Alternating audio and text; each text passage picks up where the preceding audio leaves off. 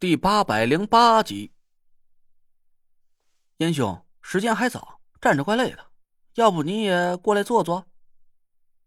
燕壮的脸色像是打翻了的油漆桶似的，不停的变换着颜色。我朝他翘了个大拇指，好手段，这就是太极门阵法的高超境界吧？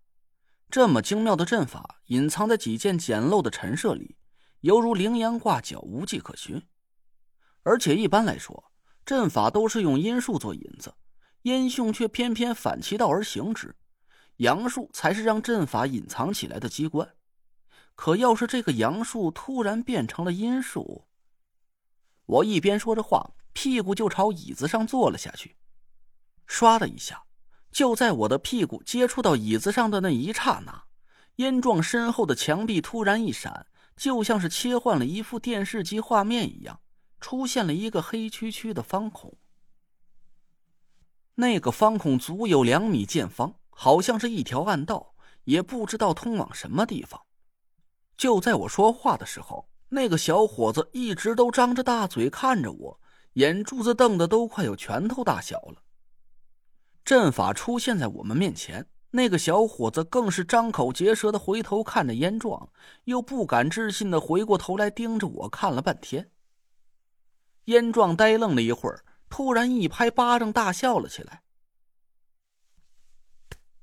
好，厉害！才不到十分钟的时间，陈师兄就看破了这个阵法的玄机。果然不愧是阴阳眼陈前辈的高徒，燕某佩服。燕兄过奖了，咱的题目就到此为止吧。我实在是找不到阵法的阵眼所在。要是再敢去瞎猫乱碰死耗子，一旦触发了连环防御机关，我的小命可就悬了。哈哈哈哈哈！好，既然陈师兄给燕某留了这个面子，那燕某也不敢再为难陈师兄了。咱友好切磋，点到为止。今天的友谊赛就打到这里了。燕壮连连拍手，我也是很识趣的，见好就收。这个结果可以算是皆大欢喜。虽然现在房间里真实的情景已经显现在我的眼前了，但是我心里很清楚，现在还不能说我完全破解了这个阵法，顶多算是解开了阵法掩盖的一层表象罢了。因为直到现在，我都不知道阵眼藏在什么位置。我相信房间里一定还隐藏着阵法的第二层，甚至第三层机关。换句话说吧。要是我意图不轨，只要燕壮催动阵眼，我依然会掉进这个阵法的陷阱之中。其实啊，要是我集中精神，全力破阵，也未必就解不开全部的阵法机关。但那又何苦呢？把太极门的面子包干净，放在脚底下踩踩，我还不至于干出这么没情商的瞎事那咱就去打电话吧，陈师兄，你俩一起站起来。保持房间里空余的椅子是阴数，这个通道就暂时不会消失。我点了点头，小伙子喊着“一二三”，我们俩一起站了起来。请。燕壮对我比了个手势，自己先钻进了那个方孔里，我紧跟着他进了通道，在黑影里得意的笑了笑。说句实话，哪怕我破解的只是阵法的表象，也是有资格骄傲一下的。青乌堪舆一派所擅长的并不是阵法，虽然我很多次都是利用阵法克敌制胜，但那些都是在阴阳五行、八卦等理论基础上衍生出来的常见阵法，并不像太极门所使用的这种道法自然的高级货。一片树林，一间屋子，甚至是一块空地、一张饭桌。高级阵法可以在任意一个地方神不知鬼不觉的布设下来，隐藏之后毫无痕迹。要不是燕壮主动提醒，我绝不会知道这个房间的墙上竟然还有一个地下通道。这种高级阵法的布置压根就不遵循传统理论，破解的手法也鲜为人知。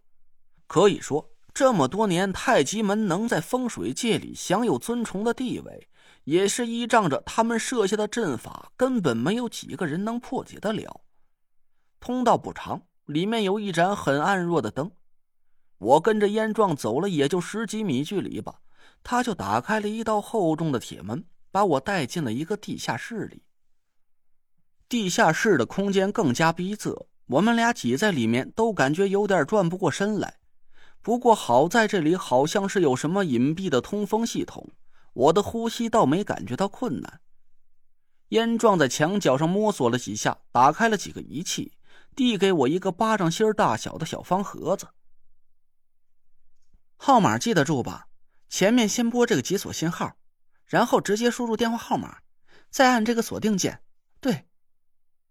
我按照燕壮教我的方法拨了号，把盒子放在耳朵边上，还挺奇怪的，怎么没听见彩铃或者是等待音呢？喂，你好，请问是哪位？李莹的声音突然超大音量的从我头顶砸了下来，把我给吓了一大跳，差点就把手里的盒子给扔了出去。小李，你打电话可快着点啊！这眼瞅到饭点了，咱得抓紧了把菜备好。一会儿大师傅就过来催了。哎，知道了，马上就来。喂，你哪位呀？说话呀！我这才反应过来，原来我手里的那个盒子只是个拨号器，没有听筒。燕壮朝墙上的一个坏掉的排风扇指了指，我明白了过来，朝着排风扇就大喊了起来：“李莹，是我！哎，师傅啊，怎么是你？”这么久都不给我打电话，我还以为你又收了别的徒弟不要我了呢。我没心思和他磨牙打草，赶紧直接问正题儿。我问你，你的手链去哪儿了？手链啊，在宿舍放着呢。你要干嘛？不许给我要走了，送给别的女徒弟。那是胡大哥送给我的。你别跟我瞎扯，说实话。我冷下了脸，李莹的声音从头顶上传了过来。哎呀，你小点声，我能听清楚。吼什么吼？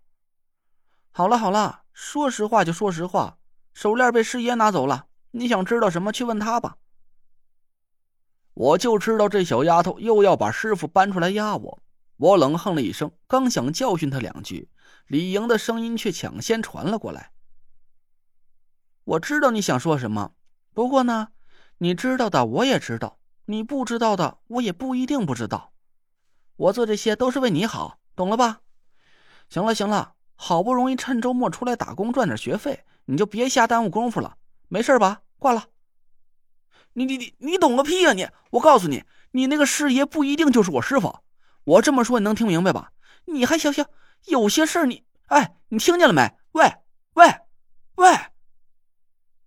我大吼了几声，头顶上却一片寂静。燕壮指了指墙上闪耀着的一个红点儿。早就挂了，挂了！